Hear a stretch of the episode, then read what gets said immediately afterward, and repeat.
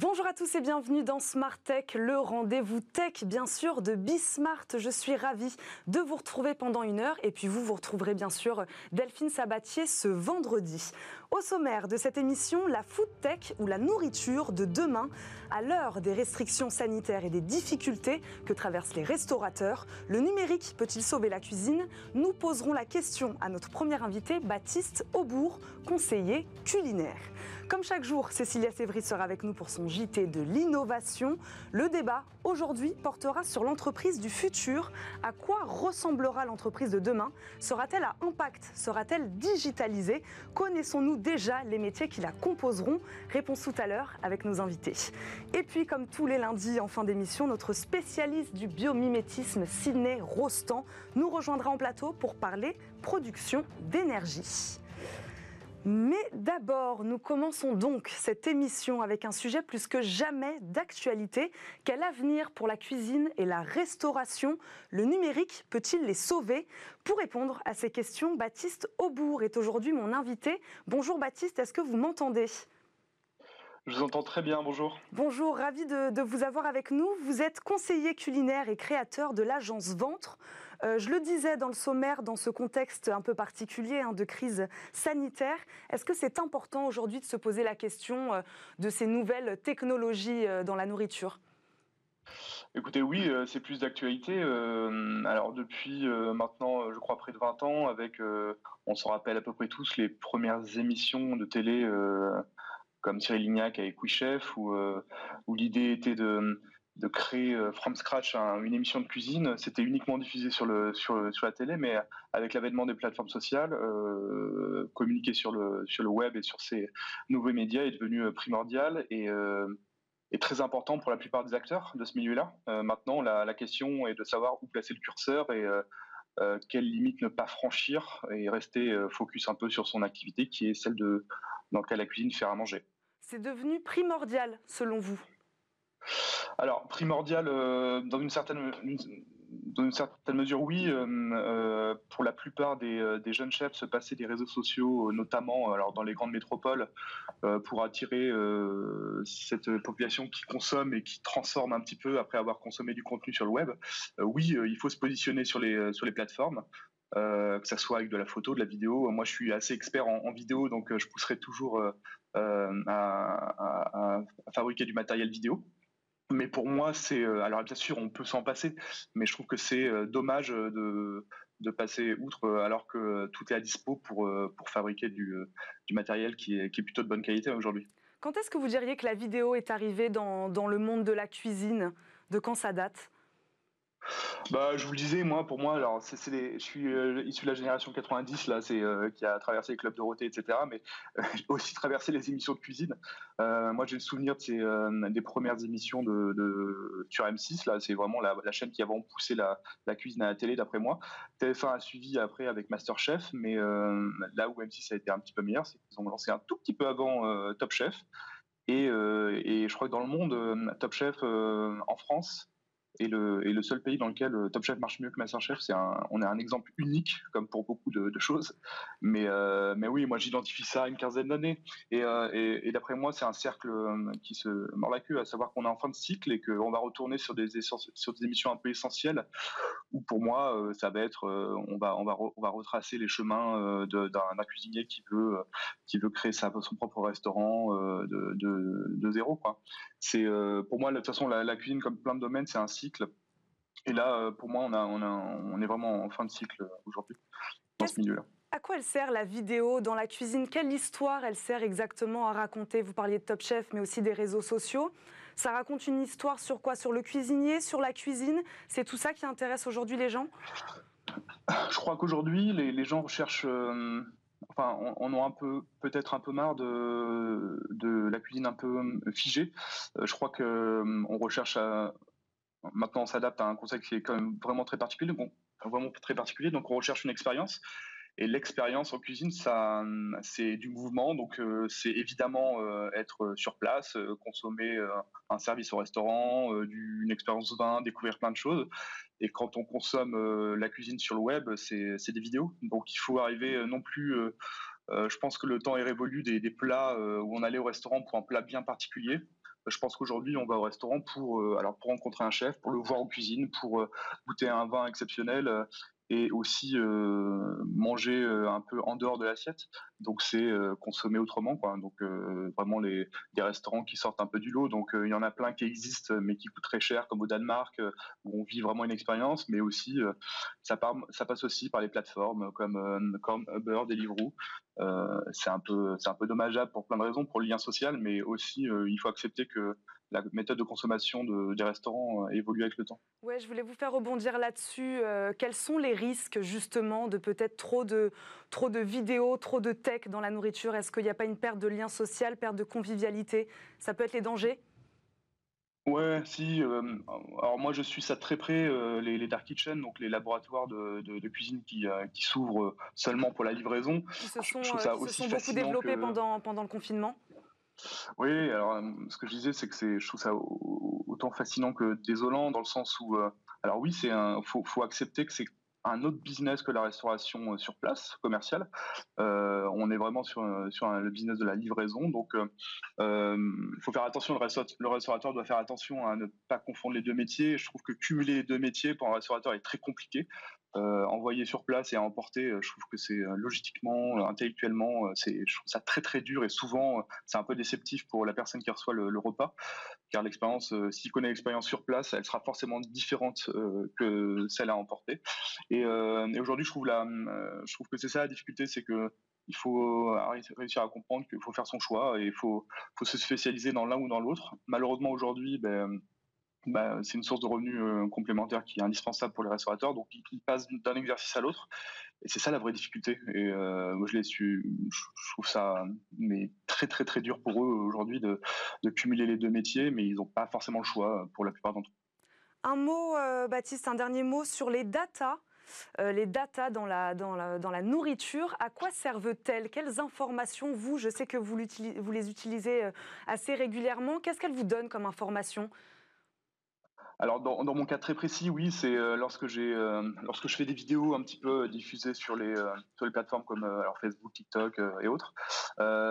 systématiquement, nous, enfin moi pour, mon cas en fait, j'ai construit les vidéos, je choisis des thèmes en fonction des, des tendances très actives, vivantes sur le web. Donc j'utilise des alors soit je fais, je fais ça un peu manuellement, je vais sur euh, Pinterest, Instagram, j'essaie d'aller de, voir quels sont les, euh, les, contenus qui ont engagé énormément, donc qui ont, qui ont créé de, la discussion, du like, ou alors j'utilise des, des, euh, logiciels qui permettent de, de scraper l'information et de faire ressortir les contenus qui sont hyper viraux. Et je sais pas, par exemple, ça va être Beyoncé qui, a, qui, a, qui est allé chez Starbucks euh, la veille manger un, un milkshake licorne. Ben, moi, je vais réutiliser euh, cet exemple. Je vais me dire que voilà, j'ai vu que ça avait marché, les gens avaient adoré. Ben, pour réutiliser ça, pour en faire une vidéo de cuisine, ou euh, d'une manière ou d'une autre, on va faire réapparaître visuellement un peu ce, ce, ce, ce milkshake licorne. Et on sait vu que ça a été approuvé par la data et que ça a marché euh, sur un autre support, euh, une autre plateforme avant, on est à peu près sûr que déjà ça va marcher euh, sur, sur le nouveau contenu créé. Donc l'idée c'est que hum, vraiment, une moi je, manière de détecter les tendances. Ouais, contrairement au passé, moi j'étais, je, disais que j'étais sûr de plein de choses, mais au final, moi je me base que par rapport à la data. J'essaie de, Aujourd'hui, c'est très compliqué de créer des choses euh, en cuisine, de faire des choses très nouvelles euh, euh, qui sortent de l'ordinaire. on doit toujours se baser sur l'existant. Je pense que c'est le cas aujourd'hui en, bouffe. Et, donc voilà, moi, c'est mon boulot, c'est d'adapter le message en fonction de, bah, du client ou de la plateforme et, de l'audience, parce que bah, je ne veux pas faire du jeunisme, hein, j'ai 35 ans, donc TikTok, c'est évidemment des, des, un public assez jeune, donc il faut essayer de le comprendre, ce public. Donc, donc voilà, c'est mm. la, la, data et c'est d'aller scraper un peu cette information, d'essayer de comprendre un peu cette nouvelle audience. Merci beaucoup Baptiste Aubourg pour votre éclairage aujourd'hui sur la food tech. Merci beaucoup d'avoir été avec nous. Vous mm. êtes, je le rappelle, créateur de l'agence Ventre. On enchaîne tout de suite avec le JT de l'innovation.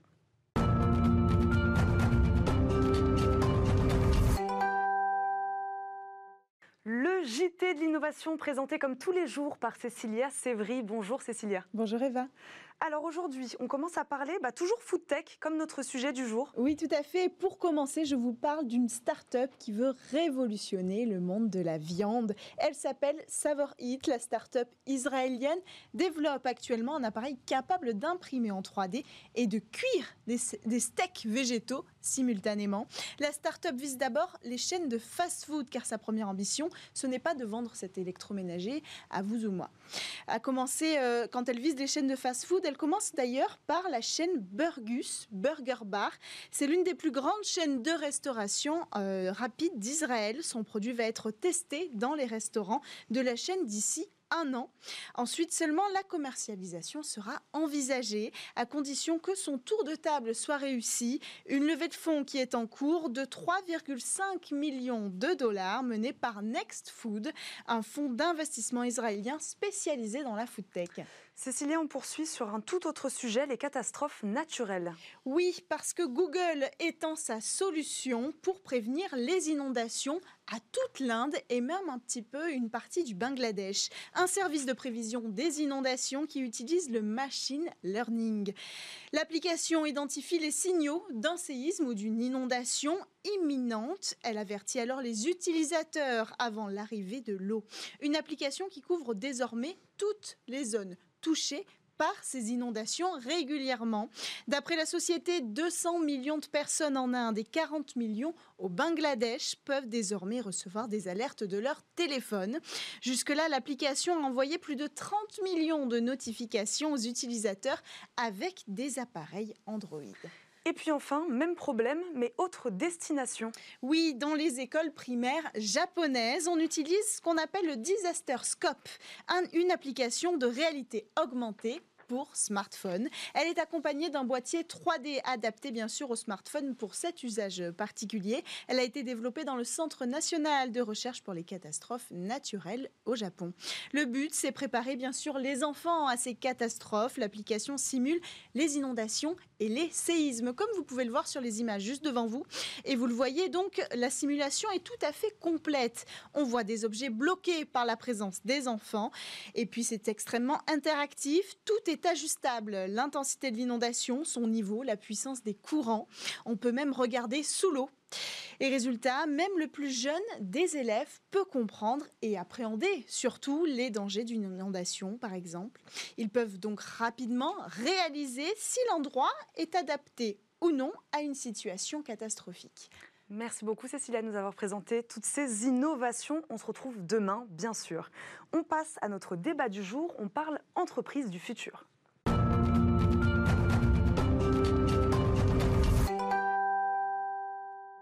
À quoi ressemblera l'entreprise du futur? Sera-t-elle plus intelligente, plus collaborative, mieux adaptée aux clients? On va poser la question à nos invités. Christophe Bis, bonjour. Vous êtes grand reporter au magazine L'usine Nouvelle. Bonjour. Merci d'être avec nous. Stéphane Roder, PDG de AI Builders, est également avec nous. Bonjour. Bonjour. Merci d'être avec nous. Ingrid Kandelman, responsable du labo sociétal de l'École centrale de Marseille et cofondatrice du programme L'entreprise qui vient nous rejoindra tout à l'heure euh, en visio Armand Hatchuel, professeur entre autres en sciences de gestion à l'université Mines Paris Tech, et lui normalement déjà avec nous euh, en visio. Bonjour Armand. Bonjour. On va commencer euh, avec vous. Avant de parler euh, de digitalisation, de transformation des métiers, on en parle beaucoup, euh, beaucoup plus depuis, depuis quelques semaines, l'impact environnemental et social des organisations. Est-ce que l'entreprise de demain sera-t-elle, selon vous, une entreprise à impact?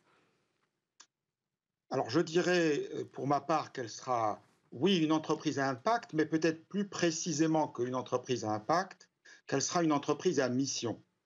Et euh, je, vous remercie de m'avoir invité parce que lorsqu'on réfléchit à l'entreprise du futur, ce n'est pas un exercice nouveau, hein, depuis euh, des décennies, euh, régulièrement on y réfléchit.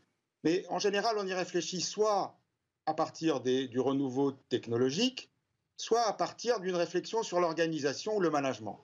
Ce que je crois, là où la France a innové, a innové même radicalement, c'est qu'à partir d'un certain nombre de travaux, la réponse a consisté à dire bah, l'entreprise de demain ne sera pas si elle reste l'entreprise telle qu'on la connaît, c'est-à-dire telle qu'elle est définie dans le droit dans les institutions et telle que finalement, historiquement, elle a été pensée à la fois par les économistes, les, gestionnaires au sens traditionnel du terme. Oui, parce que Rappelons-le, Armand Actuel, pour ceux qui nous regardent, une entreprise à mission, euh, c'est bel et bien écrit dans ses statuts. Ça veut dire que juridiquement, l'entreprise se contraint à respecter euh, des normes sociales, environnementales.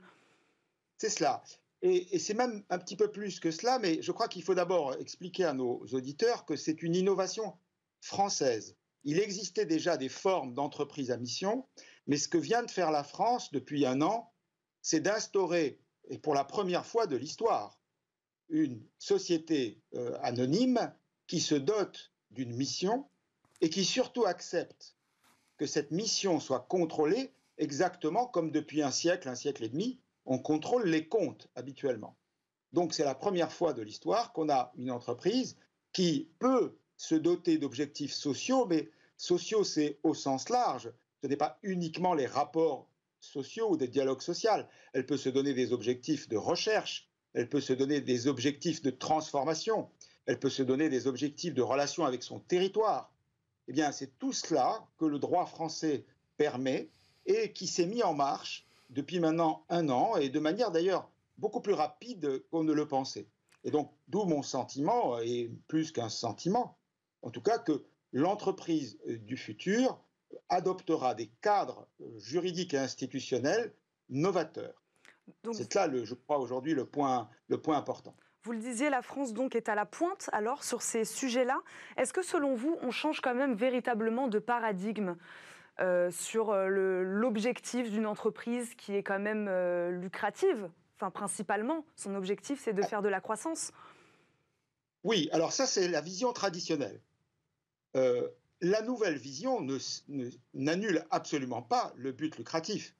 Simplement, elle dit, ben, il n'y a aucune raison, il n'y a aucune raison qu'une société qui va transformer le monde, qui va bousculer les, rapports humains, qui va introduire des formes de civilisation nouvelles, ne prenne pas en compte le fait qu'elle transforme précisément la société et la vie. Et donc qu'elle se donne des objectifs contrôlables. C'est ça la nouveauté. Hein. Euh, des formes américaines de société à mission ont existé depuis une dizaine d'années, mais elles n'étaient pas opposables et elles n'étaient pas inscrites, si vous voulez, en tant que, euh, régime d'objectifs qui peut être contrôlé de l'extérieur. Et c'est en cela que la, France a innové. Mais je crois que le changement de paradigme, il est très important et on peut le résumer en un mot. L'entreprise, comme n'importe quel acteur, ne peut pas être réduit un agent économique. Scientifiquement, ça ne tient pas. Quand vous agissez, vous n'êtes pas qu'économie. Vous bouleversez autour de vous, vous changez la vie des gens, et en ce sens, il est tout à fait normal que vous vous dotiez d'objectifs qui correspondent à ce que vous promettez aux gens, à vos parties prenantes, à vos clients, mais aussi au territoire, mais aussi, au fond, à vos futurs collaborateurs, à qui, au fond, vous promettez que leur travail aura une certaine signification. Alors, euh, je voudrais aussi signaler, pour être honnête, qu'il euh, y a depuis un an dans le droit la possibilité pour une entreprise de se doter d'une raison d'être. Alors tout cela est venu de la, loi Pacte, du rapport Nota Sénar et des travaux de, chercheurs, dont ceux de mon équipe, euh, qui ont contribué à cette révolution paradigmatique. Et le moins qu'on puisse constater, on l'a constaté encore récemment, c'est qu'au fond, beaucoup de pays aujourd'hui nous regardent, s'intéressent à cette transformation parce qu'elle correspond aux besoins du temps. Merci beaucoup Armand euh, Actuel d'avoir été avec nous, d'avoir, euh, de nous avoir aidé euh, à poser ce débat sur l'entreprise de demain, l'entreprise du futur. Est-ce que vous vouliez réagir, Christophe Bis, sur ce, que, sur ce qu'on vient de dire? L'entreprise de demain sera-t-elle à mission? Sera-t-elle à impact? Et je voulais aussi vous entendre sur le rôle de la jeunesse peut-être aussi là-dedans. Oui, je, pense que Armand Actuel a bien évidemment raison. L'entreprise à mission est une vraie nouveauté française qui, va être poussée par les textes, qui est poussée par des travaux universitaires. Mais au-delà de ça, on a beaucoup parlé de clients pour parler de l'interne des entreprises. Et on voit très bien, je prends, je prends juste une expérience personnelle qui est depuis plusieurs années. Je m'occupe d'un titre qui s'appelle, enfin d'un titre, d'un hors-série qui s'appelle le guide de l'ingénieur. Année après année, on voit les jeunes ingénieurs qui disent je veux aller dans l'entreprise pour la transformer parce que j'ai des convictions. Alors, ils y arriveront, ils n'y arriveront pas, ça c'est une autre question. Mais en tout cas, on voit très bien qu'il y a une prise de conscience des jeunes sur certains sujets et qui veulent que l'entreprise bouge avec eux. Il se passe quelque chose. Oui, il y a quelque chose là. Something is happening. Il se passe quelque chose aussi avec la jeunesse? Oui, elle est beaucoup plus euh, orientée sur le digital. Et donc, euh, ça transforme complètement aujourd'hui euh, les entreprises. Et il y a une vraie prise de conscience, en fait, de la notion de la donnée et de l'impact de la donnée sur la performance de l'entreprise pour les jeunes générations, effectivement. On va y revenir sur la digitalisation, notamment l'intelligence artificielle, parce que c'est votre sujet aussi euh, je voulais juste vous poser une question. E-, est-ce qu'on a Ingrid avec nous? Bonjour. Ingrid Kandelman, bonjour. Vous êtes responsable du labo euh, Sociétat de l'École centrale de Marseille. Merci, euh, merci beaucoup d'être avec nous. quand on parle d'entreprises du futur, on parle aussi de métiers et de métiers complètement différents. une étude de la Banque mondiale annonce qu'à l'horizon 2030, 70% de destruction des emplois existants sous l'effet de la robotisation. Euh, voilà l'étude. L'entreprise du futur, c'est aussi euh, celle-là, Ingrid, des emplois euh, diamétralement différents je ne sais pas, je pense qu'il y a beaucoup d'études qui sont sorties sur l'impact de, l'intelligence artificielle et sur la, destruction des emplois. Ce qui est sûr, c'est que euh, même si on ne connaît pas vraiment la, véracité de ces chiffres, il va falloir euh, accompagner beaucoup dans les organisations, se transformer, et que même si les emplois ne sont pas complètement détruits, ils vont en grande partie, dans une majeure, euh, majeure partie de leur activité, évoluer, et donc il va falloir dans les organisations pouvoir accompagner ces mouvements. Et on sait que dans les entreprises, c'est pas ce qu'il y a de plus facile en fait. Euh, la mobilité interne, euh, accompagner des collaborateurs vers de nouvelles tâches, c'est pas simple. Donc ça va forcément être euh, très important dans, dans, les années qui viennent pour toutes les organisations. Qui doit les accompagner, Ingrid Kandelman? Les pouvoirs publics, les formateurs, des organismes privés? Comment ça se passe? Bah, je pense que vu l'ampleur de la tâche, il faut que tout le monde, tout le monde accompagne ce mouvement-là. Ça va démarrer au plus tôt dans, le, dans les écoles, euh, évidemment, euh, et puis dans les organismes de formation, avec un soutien des pouvoirs publics, évidemment. De toute façon, je pense qu'il faut que absolument tous les acteurs euh, s'engagent sur ce sujet qui, qui est un sujet de société majeur, évidemment.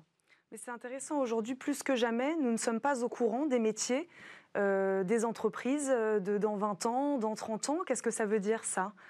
Euh, ça veut dire qu'il va falloir développer euh, peut-être des compétences qui sont les compétences d'adaptation avant toute chose. Euh, c'est bien, il ne suffit pas de savoir faire quelque chose, il faut aussi savoir le transmettre. Moi, en écoutant Madame, je pensais récemment une étude qu'a réalisée l'EM Normandie, l'école de management de Normandie, sur les métiers financiers, qui montre que les métiers financiers vont complètement changer, notamment grâce à Monsieur, parce qu'il y a de la data, de l'intelligence artificielle, et qu'il y a des gens qui recueillaient, traitaient la donnée, qui y passaient beaucoup de temps. Demain, ça va se faire plus ou moins automatiquement. À l'inverse, le financier de demain, ça sera celui qui sera capable d'expliquer le résultat de la machine. Donc oui, on ne sait pas exactement quel sera le contour du métier, on peut, je pense, déjà réfléchir aux compétences du futur. Est-ce qu'on est inquiet sur l'obsolescence des compétences et la destruction des emplois ou finalement non?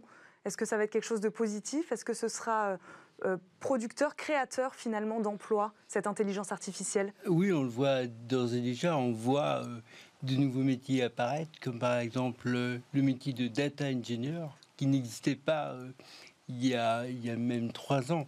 J'ai noté Chief Data Officer, Data Scientist, ingénieur Big Data, tout ça, c'est des métiers qui arrivent. Tout ça, ce sont des métiers plus en plus. dont on a de plus en plus besoin dans l'entreprise. Et euh, ces métiers viennent euh, compléter en fait les métiers qui existent, leur apporter de nouvelles valeurs, et on ne pourra pas s'en passer. On en est où aujourd'hui de l'intelligence artificielle dans les organisations?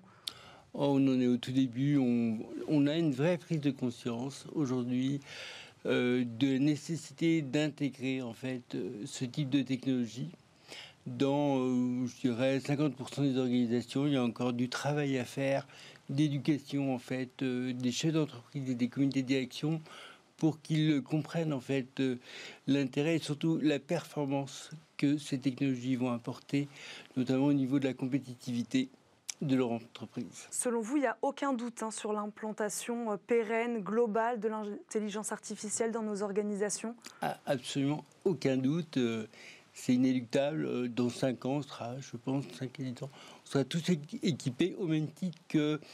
C'est la même question que la bureautique. Est-ce si vous m'aviez posé la question de la bureautique dans les années 80, je vous aurais dit ah oui, ça on va pas y couper. Là c'est pareil, c'est le même niveau. On a une sorte d'upgrade en fait euh, de, des capacités de traitement euh, qu'on va mettre à, disposition des entreprises, des métiers, mais aussi des process. On va revoir entièrement des process d'entreprise que l'on va optimiser à l'aune de ces nouvelles technologies.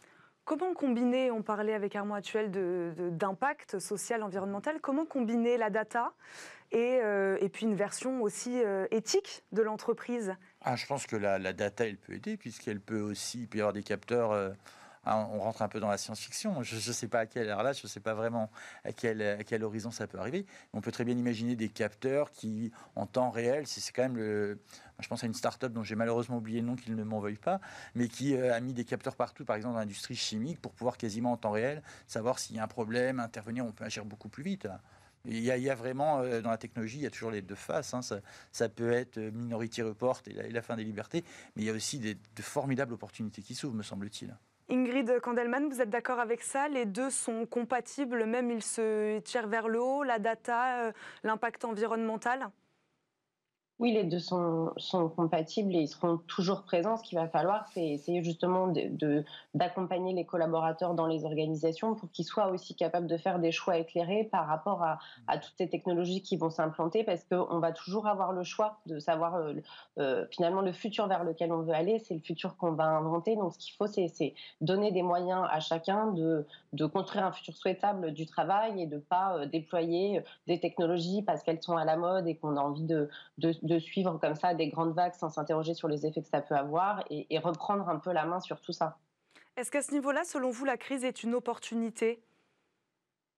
Oui, je pense que c'est une opportunité. Je pense que ça a quand même fait changer le, regard de pas mal de, gens sur, euh, sur cette question des futurs qui s'offrent à nous. Je pense que jusqu'à maintenant, on voyait un peu le futur comme euh, euh, quelque chose qu'il fallait anticiper, auquel on allait se préparer, euh, très technologique vers lequel on allait, une entreprise très performante dans laquelle la technologie allait nous permettre de tout faire. Et je pense que on a compris qu'on avait construit des modèles de production qui étaient qui étaient quand même assez vulnérables et que finalement l'avenir était très très incertain, en tout cas qui serait frais sûrement de, de, de, de crise à répétition et qu'il fallait sûrement imaginer des modèles de fonctionnement plus résilients et donc créer d'autres futurs que celui dans lequel on, naviguait jusqu'à maintenant.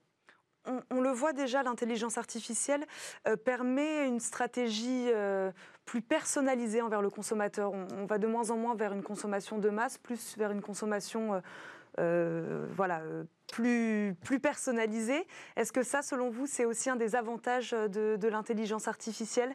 Oui, oui, mais c'est quelque chose. Récolter des données plus précises et puis s'attaquer à des choses. Euh, Tout à fait, mais c'est quelque chose que le marketing a intégré depuis longtemps finalement, cette capacité à profiler, à comprendre et à faire de bonnes recommandations.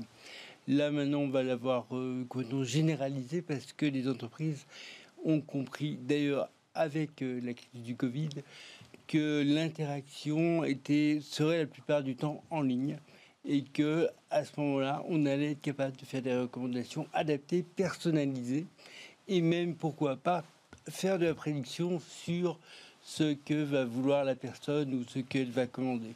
Et en fait, c'est ça qui change complètement. Et je rejoins Madame. On va avoir des modèles de continuité opérationnelle bien plus solides que ce qu'on a eu avant avec euh, ce genre d'équipement. Mais ça, c'est un changement de modèle euh, complet, euh, Christophe Biss. Euh, bah oui, puisque alors si, on reste dans l'entreprise et si on, revient à, l'entreprise telle qu'on en parle depuis le début, l'entreprise c'était aussi un lieu qui normait, qui mettait beaucoup de règles et c'était un peu euh, comme on dit. Euh, quand j'ai utilisé un anglicisme, tant pis, one size fits all, il fallait que un truc aille à tout le monde. On a bien vu aussi avec le télétravail, puisque vous parliez aussi du Covid, je rebondis sur ça, oui. c'est qu'on a vu aussi que les entreprises, elles se sont adaptées, elles ont dû trouver, bah, pour le salarié qui avait des enfants, bah, peut-être on le laissait travailler un peu plus tard le soir, mais on, s'est mis finalement à manager comme on aurait dû toujours le faire, en fonction de l'objectif et puis en fonction, en, contrôlant un process. Enfin, me semble que ça c'est important. Donc oui, c'est une révolution qui va demander, et je rebondis sur la troisième tout à l'heure sur les compétences, je fais la grande synthèse, c'est que finalement, bah, peut-être dans, dans, les métiers du futur, les compétences du futur, il y aura cette capacité d'empathie, cette capacité de faire du sur-mesure, tout en arrivant à créer toujours du collectif, parce qu'une entreprise, ça reste un collectif. C'est pas un travail facile, mais ça sera sûrement un travail passionnant pour ceux qui le mèneront, je pense. Vous avez un peu euh, parlé de, télétravail. Je voulais aussi vous poser la question sur, euh, bah, sur le lieu de travail. On parle de l'entreprise du futur. On a envie de savoir à quoi elle ressemblera physiquement, concrètement. Est-ce que vous avez une idée de ce qui va se passer? On parle beaucoup donc de télétravail, d'espace de coworking. Est-ce que les bureaux, euh, les tours de bureaux, ça, ça va, ça va disparaître? Là, il va sûrement se passer quelque chose. Alors là, pour le coup, ce qui s'est passé avec, le Covid est vraiment passionnant parce qu'à court terme, c'est l'éloignement, c'est on a des masques tous, là, on, est prêt à se laver les mains en sortant. Et on sent bien qu'après, ça va bouger. Il va sûrement, euh, la tour va avoir beaucoup de mal à revenir. Le, comment dire, le, coût immobilier par salarié, c'est le deuxième coût d'une entreprise aujourd'hui, il euh, faut quand même le savoir. Euh, donc forcément, ça va lui permettre de faire des économies. Il va y avoir des économies qui vont être faites. Il va sûrement y avoir des redéploiements aussi, peut-être une partie en télétravail, des nouveaux espaces pour, euh, pour discuter, pour animer, pour innover. Là, vraiment, tout est possible. Voire peut-être demain, on, on, aura des, on va aller dans, dans, des espaces virtuels où on se retrouvera. là, là aussi, l'imagination est, est, à nos portes. Délocaliser euh, des compétences, euh, on pourra même peut-être conduire une machine, euh, j'ai vu de Paris euh, pour euh, voilà travailler, une machine qui travaille qui travaille en Espagne. Oui, ça ça va ça va changer. L'organisation de l'entreprise va complètement changer. Les salariés ne viendront pas forcément du lundi au vendredi de 8h à 18h. Non, on a, on a quand même pris plus confiance dans le télétravail, ça clairement. Mais par contre, je crois que tout le monde a envie de se retrouver. On est quand même un animal social. Donc moi, je ne crois pas tant que ça que l'entreprise, la configuration de l'entreprise va changer. On a envie d'être ensemble, on a envie de travailler en équipe, c'est très important. Pourquoi? Parce qu'on bénéficie du savoir de l'autre. C'est aussi la base euh, de l'entreprise. C'est euh, ce, lieu finalement d'échange et de, communication qui finalement est très important et on le voit en termes de management. Euh, ça change tout quand les équipes sont ensemble. Ingrid Kandelman, euh, un mot là-dessus sur l'entreprise physique du futur, à quoi elle ressemblera selon vous? Euh, je, bah, je, pense qu'on est en effet dans les tensions dont vous parlez euh, jusqu'à maintenant, c'est-à-dire qu'on se dit est-ce qu'on sera dans le tout individu ou le tout collectif, dans euh, le, lieu de travail entreprise ou dans un espace de travail disséminé entre les maisons des gens, euh, des cafés, euh, voilà. ça, je pense que chacun va, au fur et à mesure de ce qu'on vit, des expériences qu'on fait, placer le curseur et puis on va tous osciller à l'intérieur de ça. Mais je pense que au-delà de ces questions-là, sur la question de l'entreprise de demain, ça va être vraiment plutôt des, des, des nouveaux modèles et de savoir comment on construit la résilience dont on parlait tout à l'heure aussi. Je pense que l'entreprise du futur, c'est vraiment ça. C'est en fait l'entreprise l'entreprise, ça devient un organisme vivant, euh, elle est interdépendante de tout, un, de, tout un écosystème, et c'est ces manières de faire concrètes-là qu'il va falloir inventer et qui, et qui seront vraiment en jeu de demain. Encore une fois, il faut euh, rendre compatible la digitalisation et puis l'humain, le lien social, euh, la démarche collective, collaborative. Ça va être ça l'enjeu. Exactement. un mot. Et puis, oui, bien sûr, allez-y. Non, allez-y. non, non, allez-y, Ingrid, pardon. Euh, oui, et puis je pense vraiment réussir à dépasser en fait l'entreprise telle qu'on l'a toujours imaginé jusqu'à maintenant, qui était euh, euh, une entreprise sur un site unique avec un collectif de salariés qui venaient le matin à 9h, qui partaient à 18h. Ça, ça va forcément, et c'est déjà le cas et ça s'accélère avec le Covid, ça va exploser, exploser en éclats, donc voler en éclats. Donc c'est vraiment comment on, on réimagine une entreprise complètement différente. je pense que l'imaginaire du vivant aujourd'hui, c'est celui dans lequel on et qui peut nous permettre de construire des récits alternatifs à celui de la grande entreprise technologique à laquelle on pensait beaucoup jusqu'à maintenant quand on pensait au futur de l'entreprise. Et les salariés sont prêts à s'adapter, euh, Christophe Biss, selon vous? Vous l'avez vu, on l'a vu pendant la crise du, de la Covid. Euh, ils, sont, adaptables, euh, ils sont prêts à cette entreprise du futur? Ils sont prêts à s'adapter avec plus ou moins de, de, bonheur selon, selon les personnes. Par exemple, euh, pendant la crise du Covid, on a vu que certaines études, il faudra, faudra vérifier, il faudra attendre un peu, mais que par exemple, contrairement à ce qu'on pouvait imaginer, c'était peut-être les jeunes qui avaient le moins aimé le télétravail parce qu'ils avaient un besoin justement d'intégration, comme disait monsieur, et d'être avec les autres, peut-être encore la bande de copains, l'entreprise encore la bande de copains. Cette parenthèse étant fermée, il y a aussi tout, ce qu'on a vu sur l'aspiration au travail indépendant, qui est aussi... Euh, Moi, j'ai souvenir d'avoir entendu, d'avoir lu ou d'avoir entendu, je ne sais plus très bien, que dans certaines entreprises, si vous aviez sur un plateau un salarié sur cinq était un consultant de passage. Les entreprises, elles sont déjà flexibles, elles mélangent des gens, des, gens qui sont là tous les jours, des gens qui sont de passage. Euh. Donc oui, moi je crois aussi beaucoup que l'entreprise du futur sera résiliente, saura se réinventer. Il ne sera pas une forme figée dans le temps, mais sorte de comment dire, le mot qui vient à l'esprit, c'est de monstres, parce qu'on pense à ces monstres dans, les, qui se, vous savez, qui se transforment, qui changent de forme en permanence, mais un monstre gentil alors. Y a-t-il des risques à l'intelligence artificielle aussi, peut-être, sur les transformations de, notre organisation? Non, finalement, il n'y en a pas. Hein. Ce sont des, de vrais fantasmes. Ce qu'il faut voir, c'est qu'il y a un vrai apport. Il faut, il faut la prendre positivement, cette digitalisation, cette intelligence artificielle qui va arriver dans nos organisations. C'est positif. C'est positif à partir du moment où on la comprend. Et tout le challenge de l'entreprise, c'est que les métiers comprennent ce qu'est l'intelligence artificielle parce qu'il y a un changement de paradigme. On ne voit plus euh, finalement la programmation de la même manière, on ne voit pas les datas de la même manière. Et il faut comprendre quelle est l'aide que va apporter, que vont apporter ces technologies aux métiers. Et en fait, le grand challenge aujourd'hui des entreprises, c'est de former les métiers sur ces nouvelles technologies pour qu'elles soient à même de dire moi j'en ai besoin là, ça va m'apporter ça, et aussi quand on leur amène de les accepter. Il ne faut pas que parce qu'elles ne comprennent pas qu'un euh, un modèle mathématique est capable de les aider, elles le rejettent en bloc. Et euh, une autre chose euh, qui est très importante, on, parle de, de, de, la, crise du Covid, mais c'est la baisse de la pénibilité. On a vu en fait pendant, cette crise que beaucoup de tâches qui étaient faites manuellement ou rébarbatives ne l'étaient plus parce que les gens n'étaient pas là.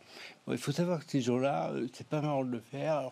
c'est toutes les tâches de, de rébarbatives répétitives, de contrôle, par exemple, c'est aussi à ça que sert l'intelligence artificielle. Voilà. Ça vient quand même faire baisser le stress des salariés. Un, seul exemple sur euh, les call centers, euh, par exemple des assureurs, les, les, gens qui répondent sont très stressés parce qu'ils ont en face d'eux des gens qui sont aussi dans le stress, ils doivent apporter les réponses. Si on a un assistant qui écoute la conversation et qui amène les informations, la personne est plus à même, en fait, de, répondre, d'écouter. Et encore une fois, l'idée, c'est de redonner de l'humain dans l'entreprise, on en parlait tout à l'heure, mais c'est la même chose dans les services publics. Aujourd'hui, on voit que les services publics sont, moi c'est ma vision, hein, ils sont tous dans le traitement manuel de tout ce qu'on veut. Mais ce qu'on voudrait, c'est qu'ils soient là, qu'ils nous expliquent pourquoi on paye, comment on paye, pourquoi il faut déclarer comme ça. C'est ça dont on a besoin. C'est pas des gens qui font le traitement derrière. On va redonner de la technologie et redonner de l'humain. Ce sera ça l'entreprise de demain. Merci beaucoup à tous les trois d'avoir été avec nous aujourd'hui. Merci Ingrid Kandelman, merci Christophe Bis et merci Stéphane Roder. Merci à tous les trois. C'est l'heure de notre rendez-vous.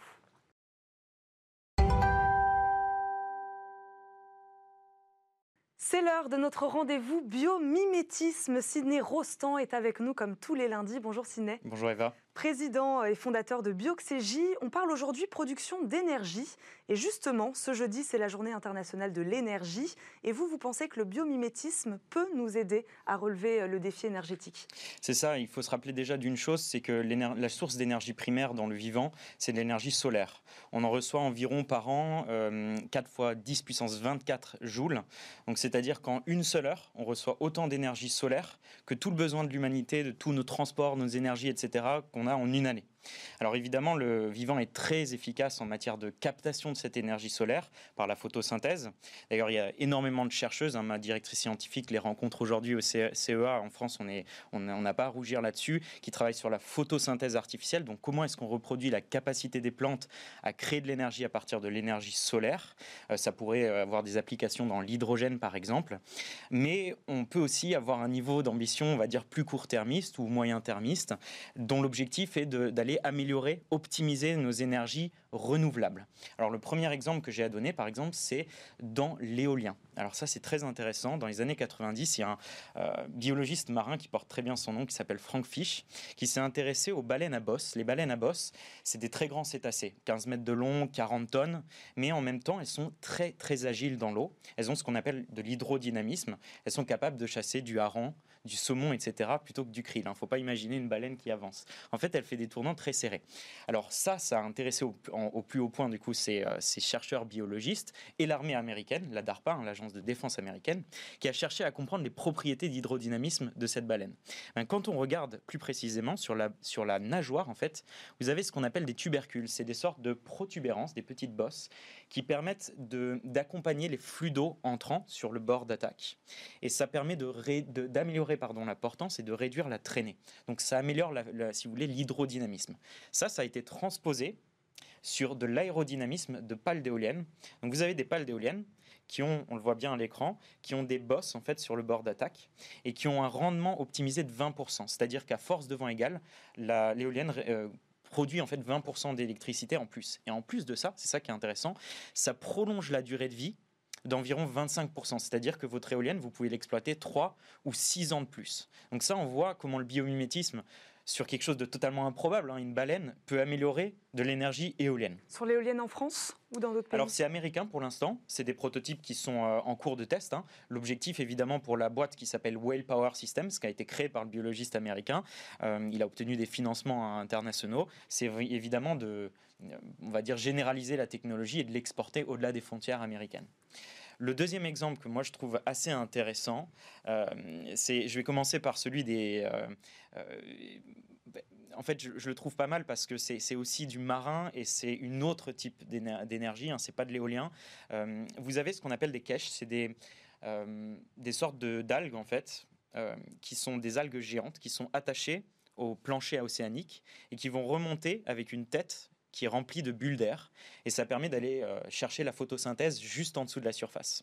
Elles vont en fait s'adapter au mouvement des vagues et notamment quand vous avez des grands événements, par exemple des typhons, etc., ou des, euh, des, tempêtes en surface, elles vont tout simplement venir se coucher sur le sol pour ne pas être détruites. Ça, c'est très intéressant. Ça, ça a inspiré des chercheurs euh, australiens, BioWave, hein, c'est une entreprise qu'ils ont créée. Ils ont, ils ont créé une sorte d'hydrolienne. Euh, c'est, on le voit bien à l'écran, c'est une, sorte de structure verticale qui va venir être remplie de bulles d'air, donc pareil à la surface. Il faut imaginer que c'est entre 20 et 30 mètres de profondeur et qui va pivoter en fait en fonction des vagues.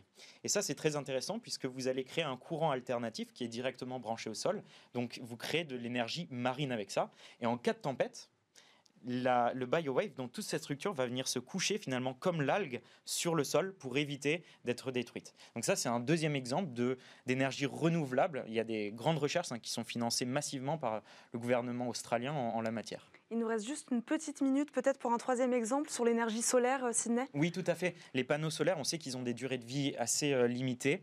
Euh, il y a un chercheur français qui s'appelle Serge Berthier, hein, qui est ici en France, qui travaille sur les ailes des papillons, qui ont des nanostructures en sapin de Noël. Il faut imaginer des brosses comme ça, qui viennent thermoréguler le, papillon. C'est-à-dire que quand il fait chaud, le papillon, par des phénomènes de, de diffraction de la lumière, va euh, rayonner de, de, l'infrarouge et quand il fait froid, il va capter l'infrarouge. Ça, c'est très intéressant. Il cherche en fait à faire la même chose sur la surface des panneaux solaires pour que le panneau solaire soit capable de résister à des chaleurs extrêmes. Et ça, c'est intéressant si on veut placer par exemple les panneaux solaires dans des zones arides ou des zones désertiques pour produire beaucoup d'énergie. Ça augmente tout simplement leur durée de vie. Encore un bel exemple de, du biomimétisme dans l'énergie renouvelable. Et il vous reste encore 30 secondes pour parler de photosynthèse artificielle si vous voulez. Ben, la photosynthèse artificielle, on pourra en parler euh, la prochaine fois. Hein. Euh, je pense que les recherches sont. Il faut imaginer que c'est de la recherche long terme. L'objectif, il est bien d'arriver à reproduire ce que fait la nature pour de l'hydrogène. Aujourd'hui, c'est assez complexe parce que ça demande des investissements majeurs, mais je propose qu'on en parle une autre fois. Ça marche. Merci beaucoup, Sidney Rostand, d'avoir été encore avec nous. Aujourd'hui, fondateur de Bioxégie. Merci à tous d'avoir suivi euh, Smartech. À suivre le Lab, quatre jeunes startups d'avenir à découvrir. Moi, je vous dis à demain pour de nouvelles discussions sur la tech. Bonne journée sur Bismart.